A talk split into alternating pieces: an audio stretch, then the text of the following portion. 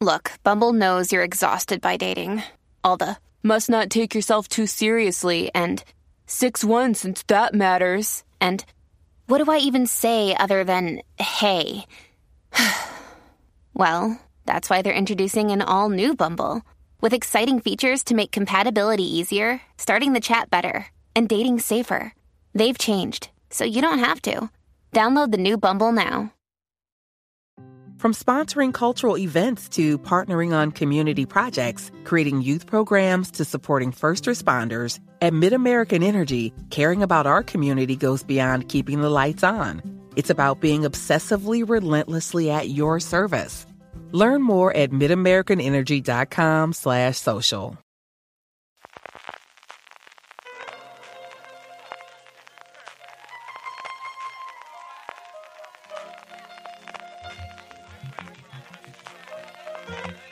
Estás escuchando Fuera de Series con CJ Navas.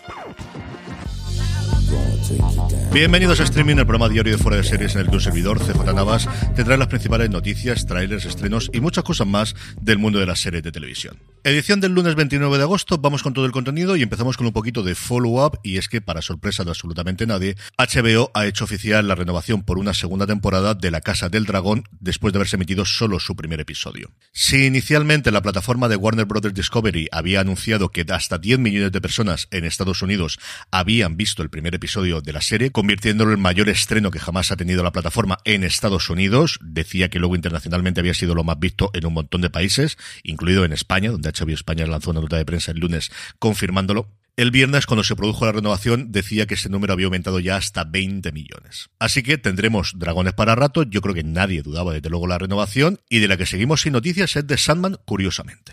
Siguiendo en el mundo de Warner Brothers Discovery, parece que por fin han encontrado al ejecutivo, a su Kevin Feige, para que nos entendamos, al ejecutivo que va a supervisar toda la producción a través de las licencias de DC, tanto en televisión como en cine.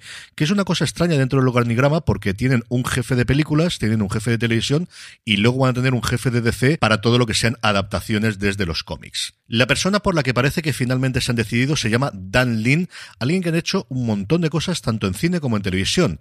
De lo más conocido ha sido su labor como producción en Aladdin, en la última versión, en la versión animada de Will Smith, también en la Lego película, también en It, así que dos éxitos mm, sin ningún género de dudas, tanto de crítica como de público en estos casos, como también lo fueron las dos películas de Sherlock Holmes de Robert Downey Jr., donde estuvo, y luego en la parte televisiva su compañía de producción estuvo detrás de la adaptación de Arma Letal, que acabó como acabó con los problemas con uno de los personajes principales, como todos conocéis, con Walker, este reboot de Walker Texan Ranger, que está funcionando muy, muy bien en CW, y en la actualidad su productora está con la postproducción de la serie de imagen real de Avatar de Last Airbender después de ese absoluto fracaso que fue la adaptación a cine que se realizó hace unos años. Se espera que el fichaje se haga público dentro de poco y Walter Hamada, que actualmente es el que está en esas riendas, es el que actualmente está como supervisor de todas las cosas de DC, deje su puesto después del estreno de Black Adam en este otoño.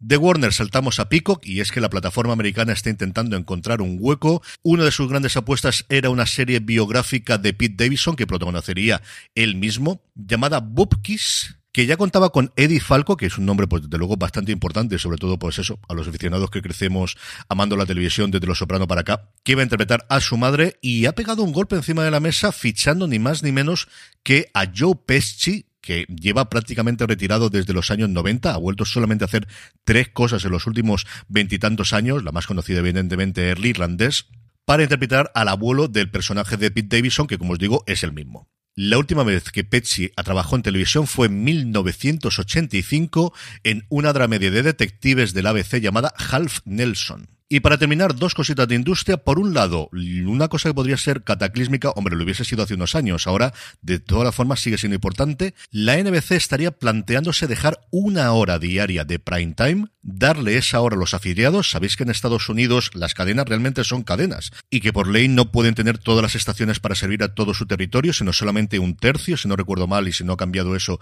desde la última vez que lo vi y eso hace que la propia cadena en prime time programe tres horas diarias de 8 a 11, de 8 a 9, de 9 a 10 y de 10 a 11, luego tenga media hora para los afiliados, que normalmente lo que tiene ahí es el turno de noticias de la noche, y luego suelen enganchar con el late night que comienza a partir de las 11 y media de la noche, aunque luego todo Dios lo ve después en YouTube al día siguiente, tampoco nos engañemos. Pues bien, tradicionalmente solo Fox y CW, las dos recién llegadas, son las que programaban dos horas únicamente, y las tres grandes, NBC, ABC y CBS, programaban siempre tres horas nocturnas. Y como os digo, el rumor apunta que podrían dejar de hacer eso, lo cual provocaría que de 5 a... Ding dong, it's Drizzly. Someone sent you holiday drinks. Hey, thanks. Can I guess what it is? Eggnog from a friend? I don't think so. A vintage red for dinner with the in-laws tonight? How did you know I'm going? Or is it apology scotch from your neighbors for driving through your lawn? What?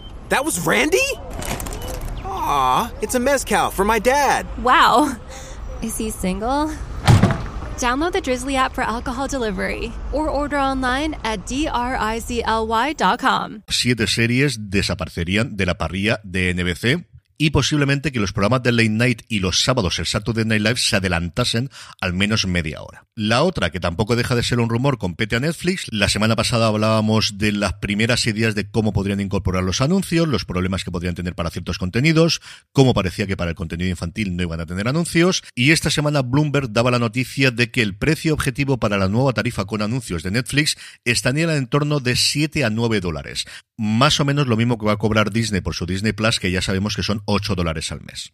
Netflix en Estados Unidos tiene Netflix en Estados Unidos, igual que en Europa, tiene una tarifa en ese horizonte de precios actualmente, pero que es sin alta calidad y solamente con un dispositivo simultáneo. La tarifa que habitualmente tienen sus suscriptores como mínimo es la del siguiente nivel, que son 15,50, que te permite ver el contenido en HD y con dos streams simultáneos. Y es que es un aspecto de esta tarifa con anuncios que desconocemos a día de hoy y que habrá que verlo cuando hagamos los cálculos de cuál me interesa o cuál me deja de interesar, que es qué calidad va a tener los streams y cuántas reproducciones simultáneas si lo vamos a poner en un hogar en el que haya más de una persona. Por cierto, que hablando de Netflix, Resident Evil, una de las grandes apuestas de la temporada y que no tuvo especialmente buenas críticas, ha sido cancelada después de, como os digo, esta primera temporada. En cuanto a trailers, dos cositas. Por un lado, Fox en Estados Unidos presenta un primer vistazo a Monarch, que para que nos entendamos es el intento de hacer lo que hicimos con Empire, pero en este caso, en vez de con la música de hip hop y rap, con la música country. Enfrentamientos familiares, puñaladas por la espalda, como os digo, en este caso a ritmo de country. Y por otro lado, Netflix ha presentado el tráiler de Chef's Table Pizza, la nueva serie, pues, del nombre que de alguna forma revolucionó los documentales de comida en los últimos años en la plataforma del Gigante Rojo. Desde Portland a Phoenix, a Italia, a Japón, nos metemos en la cocina de distintos chefs que nos cuentan cómo hacer las pizzas y sobre todo cómo es trabajar a altísimo nivel haciendo pizzas. El tráiler me ha recordado mucho, sobre todo por lo que cuentan las personas a la primera temporada. Yo soy un fan absoluto de la serie y los he visto absolutamente absolutamente todos, pero es cierto que como el, impacto que tuvo la primera temporada, para mí desde luego no ha habido nada después. Y este no digo que lo vaya a tener, pero sí que me ha recordado mucho, sobre todo con las entrevistas a cámara de las distintas personas que aparecen cocinando. Los episodios de este Chef's Table Pizza llegarán a la plataforma el próximo 7 de septiembre. En cuanto a estrenos, pues Paramount Network, que normalmente no hablamos de las cadenas de TDT, pues aquí tenéis Los Misterios de Murdoch, su decimosegunda temporada, las aventuras del detective Murdoch y su equipo en el Toronto del siglo XIX. Si algo que hace único el detective William Murdoch son las curiosas técnicas e instrumentos que utiliza para obtener respuestas a los complejos casos con que se cruza en el camino. Pues mira, una serie para final de verano y si os gusta tenéis 11 temporadas antes más para poder ver. Y terminamos como siempre con la buena noticia del día y es que Netflix está elaborando una serie documental sobre Robbie Williams, el antiguo miembro de Take That, que luego fue el que tuvo mejor carrera en solitario después de dejar el grupo. Repasaría 25 años de su carrera con material de archivo nunca visto previamente, en una serie que estaría dirigida por Joe Perlman, el director de Bros After the Screaming Stops, y sobre todo producida por Asif Kapadia, que, que ganó el Oscar por su documental sobre Amy Winehouse llamado Amy, y que si no habéis visto es absolutamente maravilloso y triste, o sea, las dos cosas a la vez. Robbie Williams es uno de mis cantantes favoritos de siempre, ya no solamente pues Angels, que es posiblemente la canción que conozca todo el mundo, sino prácticamente todos sus discos. Swing When You're Winning, que quizás lo más famoso es el dueto que hizo en su momento con Nicole Kidman de Something Stupid, el disco que hace de versiones de canciones de crooners de los años 40, los años 50, los años 60, es posiblemente uno de los discos que más he escuchado veces en mi vida, porque me ha dado muchas veces por escucharlo muchísimo. Así que todos los aficionados a Robbie Williams y yo el primero, que estamos de enhorabuena con esta noticia, la serie llegaría a la plataforma el próximo año 2023. Con eso terminamos por hoy. Que tengáis muy buena semana. Volvemos mañana. Gracias por escucharme y recordad, tened muchísimo cuidado y fuera.